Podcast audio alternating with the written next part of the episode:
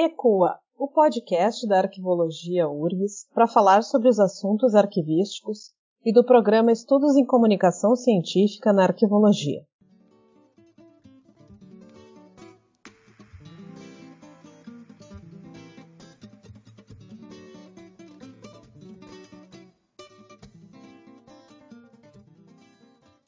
Eu sou a Kátia Selistre.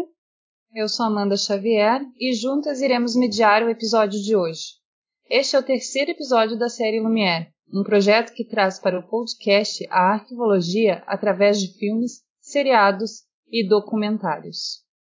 Você que é nosso ouvinte, se tiver algum filme, documentário ou série que você queira nos sugerir para analisar aqui no Lumière, encaminhe suas indicações pelas nossas redes. E o tema de hoje é arquivos e sistemas. E para colaborar e enriquecer os nossos debates, nós convidamos a arquivista Ivna Flores para discutir esse assunto com a gente. Oi, professora, seja bem-vinda. E eu gostaria que tu pudesse te apresentar brevemente, falar um pouquinho da tua trajetória profissional para os nossos ouvintes. Olá, tudo bem a todos, todas? É, então, sou Ivna Flores, sou arquivista formada pela Universidade de Brasília, também mestre e doutora também pela Universidade de Brasília, brasiliense, como percebem pelo sotaque, embora eu, eu acho que eu não tenho sotaque, tá?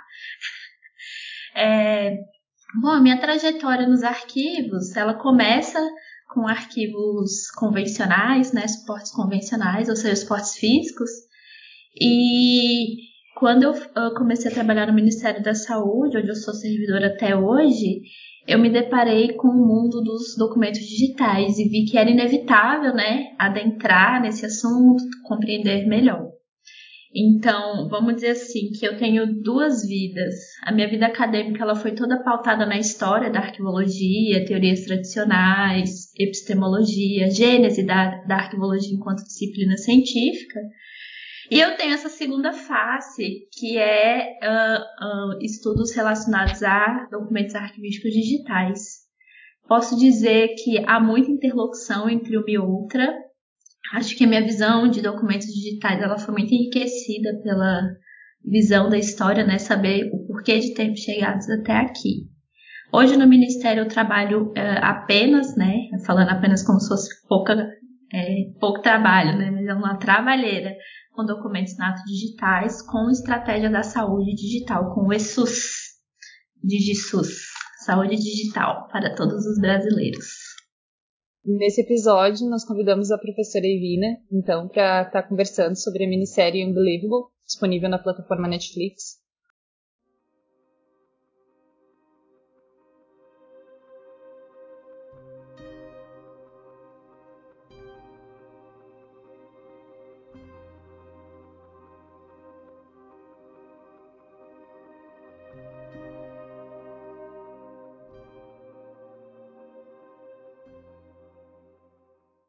uma minissérie que, que é baseada num, numa série de estupros que aconteceram em Washington e no Colorado. E vai contar a história de uma jovem que ela foi acusada de fazer uma falsa denúncia de estupro. Anos depois, duas investigadoras seguem evidências que finalmente revelam a verdade. Unbelievable estreou em setembro de 2019 e é dirigida e produzida por Susana Grande. Possui uma temporada e oito episódios a minissérie foi baseada num artigo escrito por Christian Miller e Ken Armstrong, repórteres do Pro República, uma organização sem fins lucrativos que, que é estabelecida lá em Nova York e que é responsável então por esse jornalismo investigativo. Ambos ganham inúmeros prêmios, incluindo o de o Pulitzer de 2016 pela, por essa reportagem. A inacreditável história de um estupro, que foi publicado tanto pela República quanto no projeto Marshall, em 2019 também foi publicado, também foi lançado no Brasil o livro sobre o caso, escrito pelo Miller e o Armstrong, pelo, pela editora Leia, chamado Falsa Acusação, uma história verdadeira. Uh, após esse, essa breve descrição do, da série, a gente gostaria de saber o que tu achaste da série, professora Ivina. Então, eu assisti essa série duas vezes inteira e mais meia vez, assim, então duas vezes e meia. É justamente por, por ela tratar dessas questões relacionadas aos gaps, né, as lacunas é, que a gente tem nesse, nesse mundo digital. Então, eu queria dizer primeiramente para que serve um sistema, né? Um sistema serve primeiro para a gente conseguir é, fazer, realizar uma tarefa é, que se fosse realizado por um humano teria x tempos. Se é realizado por uma máquina é x menos 1, ou seja, é mais rápido, numa precisão maior. Então o sistema vem como uma ferramenta para auxiliar a celeridade de certas atividades. E interoperar sistemas, ou seja, fazer com que sistemas conversem, evita, evita né, duplicidade de informações, é, aumenta ainda mais esse tempo de resposta, uma vez que os bancos de dados ficam distribuídos. Enfim, são questões que vêm para agregar né, é, é, as atividades é, do humanas, atividades humanas. Essa série, ela trata, assim, né, no cerne dela, nesse ponto da falta de comunicação é, dos sistemas que tem uma repercussão muito negativa na, na vida lá da, da vítima, né? E aí vem outra questão da vítima sempre ser desqualificada.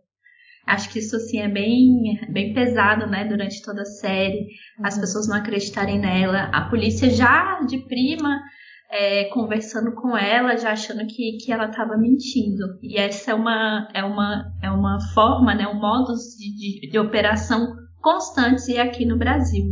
Aqui no Brasil, inclusive, a gente tem casos semelhantes que continuam acontecendo. A polícia tem um sistema de identificação facial é, que uma vez que o cidadão está lá, ainda que ele não tenha é, cometido crime, a foto dele fica lá e ele segue, até passou uma, uma, reportagem há pouco tempo de pessoas que seguiram sendo presas injustamente por não ter cometido crimes por ter suas fotos nesses sistemas e também por sofrerem pela, pela questão do problema de identificação, de, de integração entre os sistemas aqui no Brasil. Então, apesar de ser uma série, uma meta-realidade, na verdade é uma realidade, inclusive aqui. Então, uh, essa série veio para nos chamar a atenção para essas questões. Logo no primeiro episódio, né, nós vimos então que ali aquela cena onde a a vítima presta cinco vezes o mesmo relato às autoridades policiais, né, pertencentes à mesma instituição. E, e isso denota o quão se faz importante, né, a, a existência de sistemas.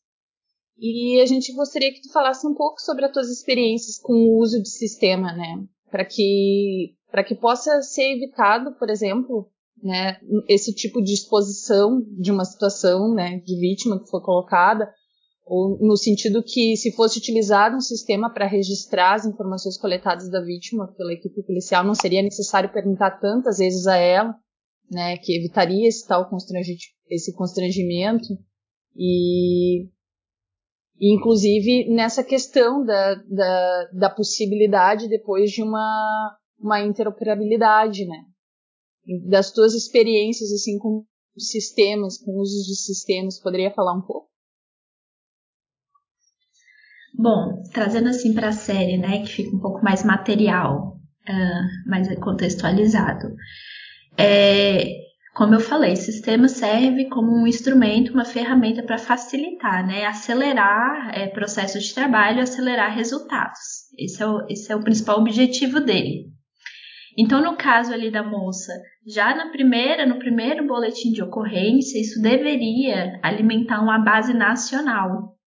Só que ali nos Estados Unidos, onde a série ocorre, ali eles trabalham em sistema federativo, em que realmente é, é um país federativo, né? Que as federações acontecem, ou seja, cada federação é como se fossem é, subpaíses, né, dentro de um país. Então, cada federação tem a sua legislação, tem as suas próprias bases de dados, tem a sua própria jurisdição, a sua própria forma de processar é, o mesmo crime. Então, eu, eu não sei quantos estados os Estados Unidos têm, mas se forem 100, são 100, 100 formas diferentes de fazer a mesma coisa. E aí caberia, nesse caso, uma intervenção do Estado, o Estado enquanto país, né, de construir requisitos mínimos para alimentar uma base nacional, que seria o caso. Então, uma vez que o crime ocorreu é, com ela ali, ela foi estuprada, tal, e houve a notificação desse crime, isso deveria cair num sistema maior de notificação nacional. E aí vamos cair aqui na nossa, na nossa área, né, no nosso métier. Esse sistema por trás dele deveria ter uma taxonomia, ou seja, uma tabela é, hierarquicamente organizada de tipologias criminais de acordo com o Código é, Civil Penal é, americano, né? Ou jurisprudência, porque eles não têm códigos, constituição, como aqui eles trabalham com é, conjuntos de jurisprudências, né? E de decisões de juízes, por isso que eles falam caso Johnson, caso por conta desse modelo, né, é, do judiciário deles, mas enfim, ali por trás do sistema deveria ter essa taxonomia organizada hierarquicamente de tipologias, de leis para categorizar aquele crime. LGPD, os dados dela é, resguardados, as pessoas que acessam esse sistema, né, com níveis de acesso é, garantido para o cargo que ele ocupe, para o tipo de decisão que ele precisa tomar com aquela, com aquela informação. Então, dados da, da pessoa protegidos, informações sobre o crime organizadas por trás do sistema nessa, nessas taxonomias, nessas tabelas organizadas, e sistemas de busca, né? Ou ainda é, algoritmos que pudessem conectar então, assim, surgiu um crime de mesma tipologia em outro lugar, num espaço de tempo X, que, que, é, que tem um alerta, né? Um alerta ali para ver se há alguma conexão. E ali na descrição, né, do, do crime, ah, estupro que aconteceu tal dia, tal hora, com tais características, isso também poderia ser, é, de certa forma, padronizado, né? No sistema, permitindo que dados fossem batidos. Ah, um crime que aconteceu à noite, invasão, sabe assim, parâmetros como se fossem filtros de busca que pudessem ser é, é, unidos.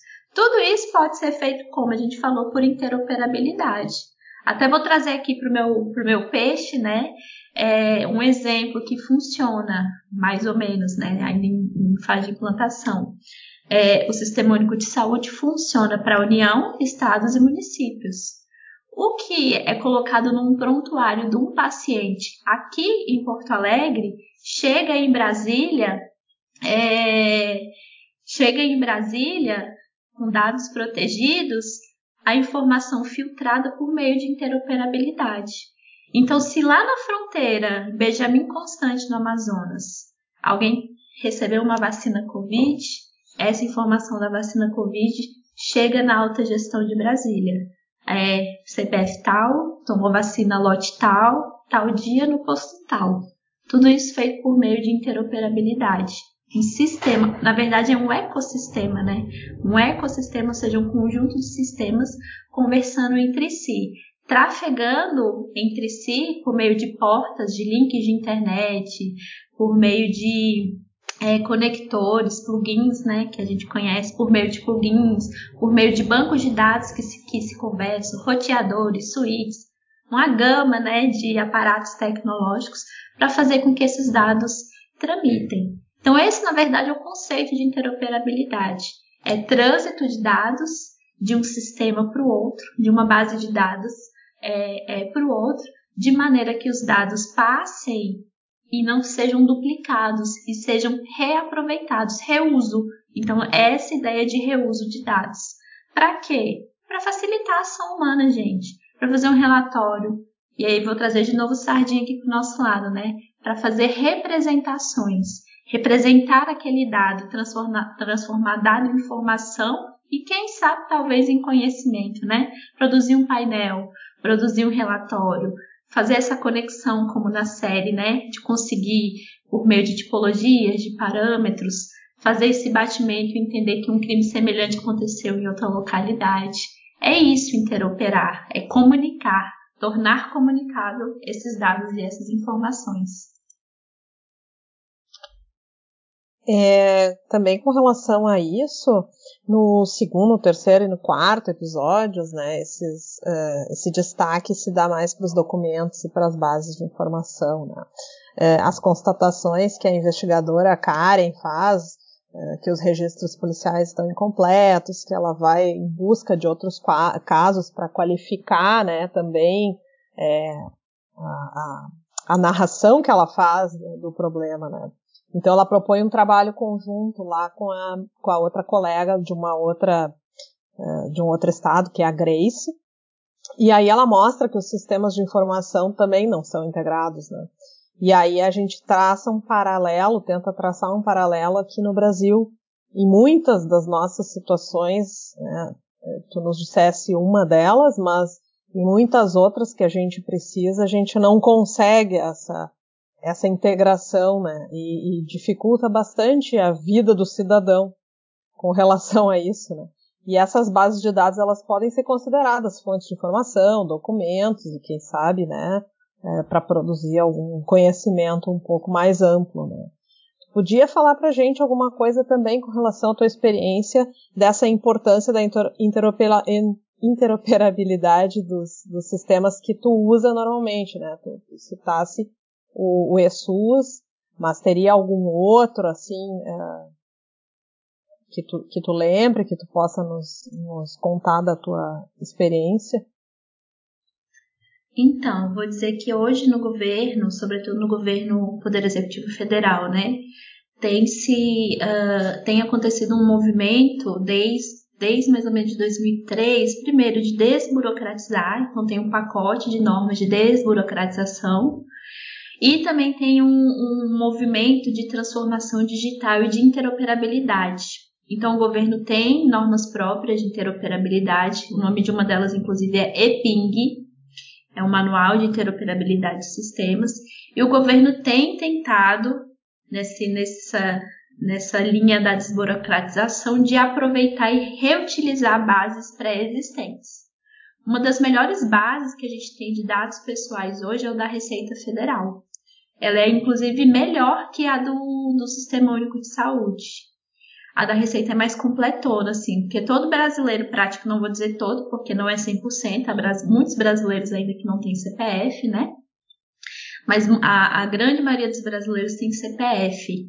É, e é, essa vinculação que o CPF tem, utilizar, tem sido utilizada para logins únicos. Então, hoje, para acessar vários serviços públicos digitais das mais diversas é, temáticas é, é, é utilizado esse login único que é feito por meio do CPF. E sempre que, que se tenta assim, essa união né, de dados, o CPF é colocado é, em jogo. No SUS, é, a gente tem o número ali do cartão SUS, mas ele é vinculado ao CPF, então tem esse, sempre esse link é, com o CPF. Então eu acredito que não, é, não no futuro muito distante, o CPF se torne, quem sabe, o nosso número único para acessar serviços públicos como um todo. Saúde, educação, com o CPF a gente vai conseguir fazer esses acessos. No meu universo, né, quando eu estou alguns, muitos anos no Ministério da Saúde, eu sempre fico girando em torno do Sistema Único de Saúde, né? E o SUS tem uma, uh, o SUS uh, federal, né, que é onde eu estou.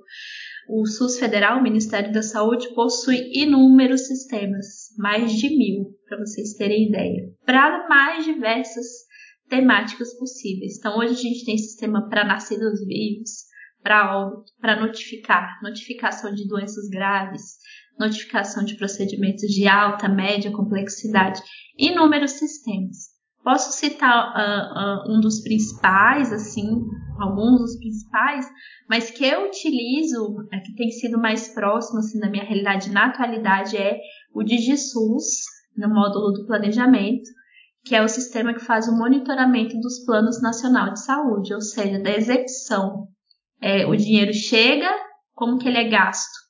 Ele é gasto por meio de planejamento, né? Planos de saúde e metas, bem administração, né? Planos, metas, objetivos e indicadores. Então, tudo isso é controlado é, por meio do, do, Ministério da Saúde, controla os estados e os municípios por meio desse, desse sistema. Então, é um sistema que me dá que eu consigo acessar os planos de saúde, planos de saúde, planejamentos de saúde. eu consigo acessar a execução orçamentária de cada é, meta. É, esse, cons... esse é, é, desculpa, esse é, é para saúde suplementar ou seria uh, planos de planos anuais, planos plurianuais? Plurianuais, isso, ah, planejamento, planejamentos, né? Planejamento de saúde. É, uhum o que, que é feito com o dinheiro, né? Quantos por cento vai para oncologia? Quantos por cento vai para imunização? Dentro da imunização, quais são as metas? Foram cumpridas? Não foram? Nesse sentido do, planejamento mesmo, planejamento estratégico, né, da saúde. É, mas ele é, ele faz parte de um, de um plano maior, né, de uma plataforma maior que tem de tudo, gente. É, é, remédio, regulação do sistema, prontuários, informação pessoal, assim, é mato lá, sabe? Uhum. É, e é tudo, tudo, toda essa estratégia, ela interopera. Ela tem um barramento é, de serviço, tudo passa por ali, há repositórios é, que guardam esses dados, essas informações. Há também é, terminologia, banco de terminologia, tipo assim, uma doença, né? Ela tem o nome científico, o nome popular, o nome no CID-10, então tem bancos é, tesauros, né, bancos de terminologias que fazem essa regulação linguística, vamos dizer assim, traduzindo as linguagens naturais para as linguagens documentárias ali dentro da, é, da estratégia, né, da, da, plataforma como um todo. Ela atende todo o sistema, desde o município até é, a União. Não obstante, um pouquinho antes de eu trabalhar com o DigiSUS, eu trabalhei com o SEI. Então, eu era chefe do arquivo em Brasília, hoje eu estou no Rio Grande do Sul, eu era chefe é, do arquivo em Brasília e o arquivo ficou responsável por fazer a implantação do SEI, que é um sistema de protocolo administrativo. E ele interopera hoje, por exemplo, com o DigiSUS. Se alguém compra um remédio, vou dar um exemplo é, recente: uh, testes Covid. Ele iniciou no SEI, os testes é, foram comprados todo por meio de processo eletrônico no SEI. Quando essa compra foi concluída, os testes é, foram disponibilizados para a área que faz distribuição de remédios e insumos. Isso já cai dentro da estratégia e começa a tramitar, interoperar, né, dentro das bases de dados que fazem essa distribuição. É como se fosse meio e fim. Enquanto estava no meio, estava ali no SEI. Quando se tornou finalístico, a gente começou a fazer a operacionalização né, da coisa em si, cai na plataforma é, do, do e-saúde, do DigiSUS, e aí começa a ser distribuído até chegar no município. A interoperabilidade está em tudo, gente, nos mínimos detalhes. Quando vocês vão fazer um login pergunta, você quer entrar com o seu Facebook? Isso é interoperabilidade. São bases de dados é, parceiras conversando entre si. É, quando você uh, mexe no celular, né? E você utiliza o mesmo login para as mesmas coisas. Isso é interoperabilidade. Quando você chega em algum lugar e pergunta o seu CPF e o seu endereço é auto-preenchido, isso é interoperabilidade. Quando você vai preencher qualquer cadastro, põe o seu número de identidade e seu CPF já preenche o seu nome. Isso é interoperabilidade. A interoperabilidade está em muitos detalhes da nossa vida, talvez a gente nem perceba, porque é algo tão natural, né? Esses autos preenchimentos, esses reaproveitamentos de senha, de logins, que a gente não se percebe. Mas tudo isso são bases parceiras conversando e, de, e, e trocando dados entre si. Para o bem e para o mal para o bem e para o mal, né? Porque numa dessa é, rola um vazamento e as pessoas têm acesso a absolutamente tudo, porque as bases estão interligadas. Abrir uma porta, você abre o mundo. E ali no primeiro episódio também a gente viu muito clara a, uma ação muito coercitiva, assim, da perspectiva masculina da polícia, no momento que os registros né, foram feitos, que a vítima deu os depoimentos, aquele, aquela troca de olhares, aquelas insinuações, aquela insistência né, para repetir e trepetir a, a, a sua, o seu depoimento. Né? Então, a gente consegue observar uma diferença na qualidade da escuta, né, quando o policial homem fez a, escuta e quando a policial mulher tomou o depoimento da, da menina, né? E muda totalmente a percepção do caso. a, e a qualidade desse registro. Como é que tu avalia dentro desse cenário da, dos sistemas também a importância da, da neutralidade ou da, da, da, imparcialidade nessa produção e interpretação de registro, né, na, nessas informações, porque a gente tem que ser um pouco é, consciente, mas eu tenho que perguntar, mas eu preciso saber o que perguntar e de que forma perguntar, né?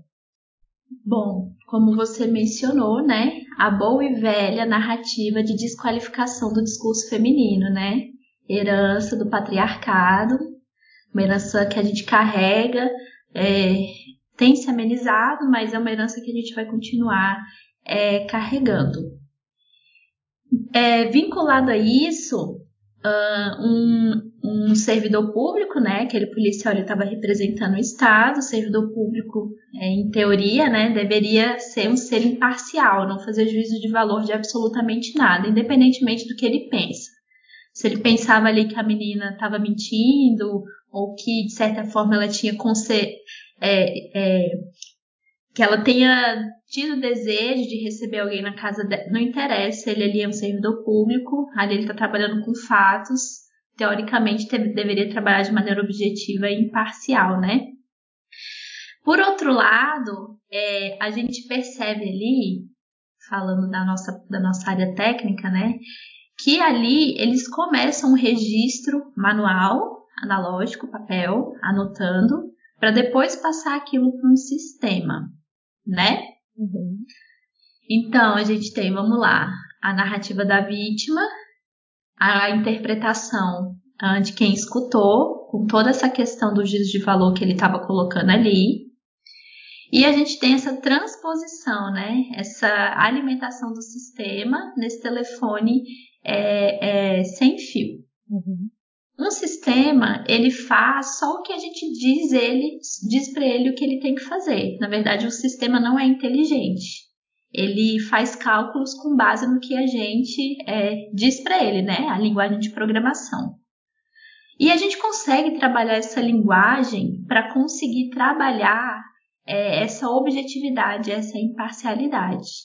Como, ao invés de ter um campo de descrição livre, que era o caso ali, e aí permite com que esse juízo de valor e essa parcialidade ali do, do policial é, fosse impressa, né, e expressa ali no sistema, ele poderia ser de marca X, por exemplo, múltipla escolha, ou de escolher, né, dentre as opções, rolando barras. Então, o sistema, o sistema nos permite é, fazer é, essas limpezas, né, nesse, nesse juízo de valor. E isso acontece em sistemas governamentais, é, de, de não deixar é, preenchimento livre e deixar preenchimentos pré-determinados para deixar as coisas um pouco mais objetivas e mais é, é, impessoais. É, ainda, eu acho que o, os Estados Unidos, né, sendo tão modernosos, eles podiam fornecer para aquele policial um tablet, né, um computador para ele fazer o preenchimento ali virtual no sistema, um sistema web disponível é, em, algum, em algum dispositivo para ele fazer esse preenchimento, né? Mas é, eu acho que o que atrapalhou bastante ali foi uh, essa narrativa, né, da desqualificação da, da do discurso da, da menina, é, da vítima, é, essa transposição do que ele escutou para o papel, ele colocando opinião, né, basicamente, juízo de valor, e depois passando isso para um sistema de preenchimento livre, preenchimento aberto, é, o que ele preencheu ali influencia os demais colegas que tomaram conta do caso negativamente, né, reforçando ali é, é, a impressão dele, não a impressão é, é, da vítima. Eu acho que esse, se esse sistema tivesse sido construído de outras maneiras, como eu falei, né, com preenchimentos mais controlados, com vocabulário controlado, com um tesauro ali por trás, com essas uh, tabelas, né, com tipologias de crimes, tipologias de relatos, tipologia de, de, aconteceu quando, manhã, tarde, noite, marcar e preencher o horário, de maneira mais objetiva, talvez fosse é, menos danoso para é, a moça. E que esse juízo de valor, não vou nem dizer juízo de valor, né, que esse relato mais descritivo pudesse acontecer em formato e a gente já está falando de tipologia documental, né? Num formato adequado, ali numa transcrição de testemunho, né? É, algo feito já mais oficialmente, um, é, de maneira oficial, oficiosa, ali na delegacia, usando termos técnicos adequados, para evitar essa subjetividade. E sim, quando a gente trabalha com informação, dado, documento, a gente trabalha a todo momento com é, esse, esse limiar entre a objetividade e a subjetividade. E no meio delas, a neutralidade, que é o quê? É você nem, nem ser tão frio e objetivo, é, a ponto de não perceber as nuances sociais, e ali é, precisa ter nuances sociais, né? Gente está trabalhando com uma pessoa sensibilizada, que, enfim, passou por um momento complicado, mas nem tão subjetiva a ponto de tornar a coisa extremamente passional, extremamente não racional. E o sentimento tomar conta da situação, né? Então, ao trabalhar com dado, informação e documento, a gente precisa estar tá ali é, na neutralidade, sendo, neutros, percebendo as nuances sociais, porém não tomando partido dela. No caso da, da série, eu acho que chegou num ponto que já era completamente passional. O sentimento tomando conta ali das impressões do policial a todo momento. Ele formou uma opinião sobre a menina e, e foi, bateu o pé e, e, e não abriu mão. Inclusive, uh, tem alguns momentos que eu considero uh, graves, assim, né, de, de informações sendo alteradas. Uhum. Ele mexia, alterava as coisas, né? Apagou. É, apagou, uhum, exatamente para prejudicar a menina. Então, assim, né, neutralidade, imparcialidade passou longe e deu tchau para ele, né? E nesse sentido, assim, é, com relação à tua prática, é, como é que tu enxerga o papel do profissional arquivista nesse contexto de, de construção desses campos de, de, de informação ou de suposta é, preenchimento de informações dentro dos sistemas. Como é que o profissional arquivista conseguiria se encaixar é, dentro dessa seleção? Olha, o arquivista, eu sempre enxergo o arquivista como um ser estratégico, né? Dificilmente eu enxergo ele como um guardião de um depósito ou o guardião de um subsolo. Eu acho que o arquivista ele uh, trabalharia, né, nesse, nesse contexto, lá na gênese desses sistemas de registro desses boletins de ocorrência, né, desses, desses agravos. Ele seria o cara que é, faria né, é, esses estudos de levantamento de tipologias. Nós somos bem especializados para fazer isso, né? É o que a gente sabe fazer, na verdade. Levantar tipologias, é, entender quem é o usuário, quem vai usar. Ah, são os policiais. Como é que, como é, que é, né, ali no momento do registro da ocorrência? Como é que é a dinâmica para saber como é que como é que o sistema pode ficar mais amigável para também evitar erro, subnotificação, né? Uhum. Ele trabalharia no levantamento de requisitos. Tudo isso que eu estou falando aqui para vocês se chama levantamento de requisitos que é você sentar com quem vai desenvolver esse sistema e dizer para essa pessoa todas as regrinhas que esse sistema é, vai ter.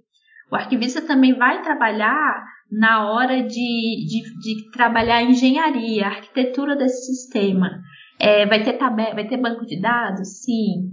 Em tabelas? Sim. O que, que, o que, que essas tabelas conterão? Ah, ó, tipologia dos crimes. Todos, todos os tipos de crimes. O arquivista entra aí também vocabulário controlado. Sistema, a gente sempre tem essa dicotomia da linguagem natural, ou seja, a linguagem que a gente fala, e, e assim, olha os regionalismos. Eu tenho os meus de Brasília, vocês têm o de vocês, aqui da região sul. Uhum. É, isso precisa ser unificado no sistema. Então, transformar essas linguagens naturais, esses regionalismos, em linguagem documentária, ou seja, em linguagem é, é, padronizada. Pensando, gente, sempre na recuperação. Nosso objetivo é acesso, recuperação e disponibilidade. Então é, é nisso que o sistema é, tem que pensar, né? Quando você está ali levantando requisitos, você tem o seu negócio, ou seja, o objeto que aquele sistema vai automatizar, as regras de negócio, é, o, o, que, que ele precisa né, automatizar, o que, que ele precisa tor tornar mais rápido, e tudo isso, ao final, precisa ser recuperável, acessível e disponível. Então, o arquivista, ele trabalha no requisito, na arquitetura e na engenharia dos sistemas, é, pra, no planejamento de bases de dados que esse sistema vai conversar, interoperar, se há sistemas semelhantes nessa rede, né, nessa instituição que ele, que ele trabalha. E pensar também arquivisticamente, né, gente? Produzir, produzir, produzir, e aí, gerir e destinar. Não dá para produzir, produzir, produzir, produzir e guardar tudo para sempre, né? Então é, é, preciso fazer gestão. Então o arquivista também é o, o, o indivíduo, né? O ator nesse processo responsável por chamar a atenção dessas pessoas que não têm esse conhecimento técnico de que certos dados, certas informações e certos documentos eles podem ser destinados, é, guardado tempo, temporalidade, enfim, e que podem ser preservados. Tem também a questão da preservação, né? Eu imagino que no departamento de polícia você ter um histórico, né, de crimes seja algo importante. Então, possivelmente algo de guarda permanente. Se é guarda permanente, precisa ser preservado para todos sempre. E a gente já fala de preservação digital, preservação a longo prazo, métodos é, é, e formatos de preservação. E não apenas isso, né? É preservar para disseminar. Disseminar, recuperar, difundir, né? É, enfim, seja em painéis, seja em estatísticas, seja para algum processo é, decisório, seja é, para relatórios. Então, nossa gama de atuação, num caso desse, né? Nossa, seria enorme, enorme. É, nossa, eu diria que seria uma equipe, né, para dar conta de tantas facetas. Isso a gente está falando de um sistema. Pensem aí quantos sistemas um, um país tem, quantos sistemas uma instituição tem. O arquivista deveria atuar em todos eles, em todas essas etapas que eu falei, desde o requisito até pensar na preservação desses dados, dessa informação e desses documentos. E é, eu acho que a gente não pode mais negar, passar desse processo de negação, de compreender o documento de arquivo apenas como um documento de arquivo produzido recebido, fechadinho, um PDF. Não. A gente precisa ampliar o olhar para o dado e para a informação. E se a gente não ampliar, dificilmente a gente vai se inserir nesses espaços estratégicos nesse espaço de levantar requisitos, nesse espaço de discutir arquitetura, engenharia de um sistema, nesse passo de, de discutir a preservação. Entenderam? A gente precisa é, ampliar e ressignificar é, conceitos tradicionais, ressignificar conceitos tradicionais, ressignificar teorias tradicionais para esse novo mundo, né?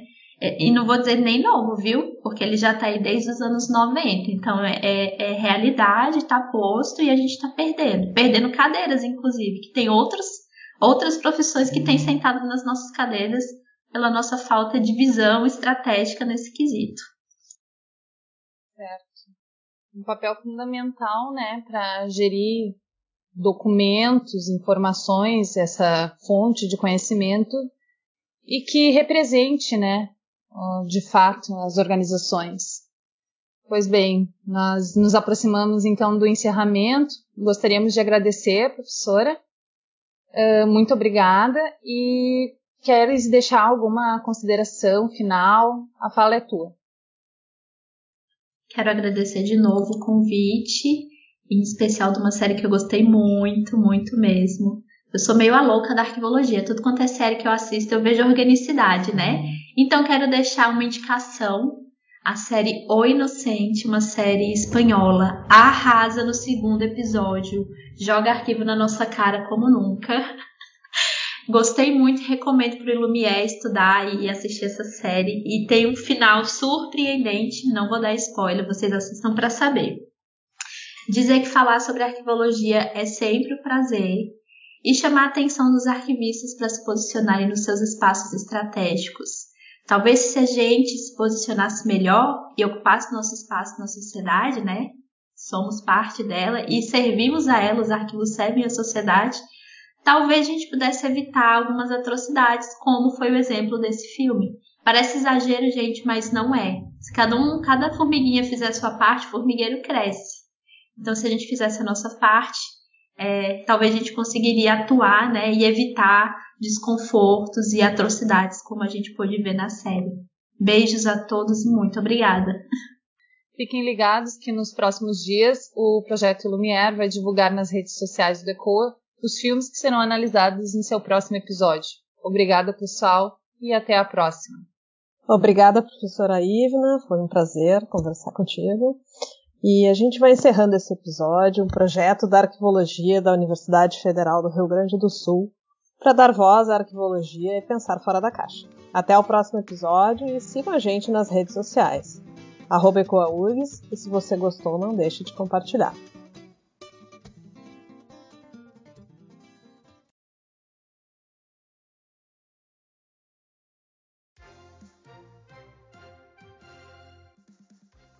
Olá, eu sou Marcos Machado e apresento hoje os destaques do Giro do Arquivo, edição 134, publicadas na última terça-feira, dia 22 de junho.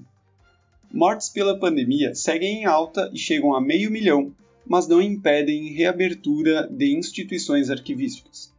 Com mais de 500 mil mortes e uma média de 2 mil vidas perdidas por dia, instituições públicas de cultura e arquivísticas estão reabrindo com justificativa de que é preciso retornar à vida.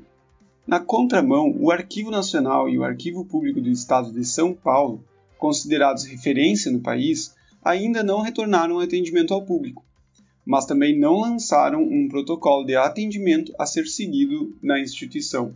No geral, ainda há negligência das instituições arquivísticas e também das associações profissionais.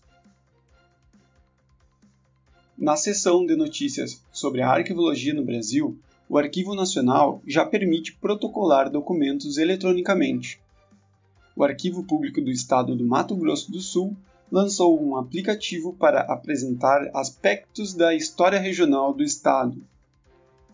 Federação Brasileira de Associações de Bibliotecários, Cientistas da Informação e Instituições lançou uma nota em defesa o acervo bibliográfico da Fundação Palmares, acervo considerado subversivo pela direção da Palmares, que pode ir para o rol de bens custodiados pela Biblioteca Nacional de Brasília.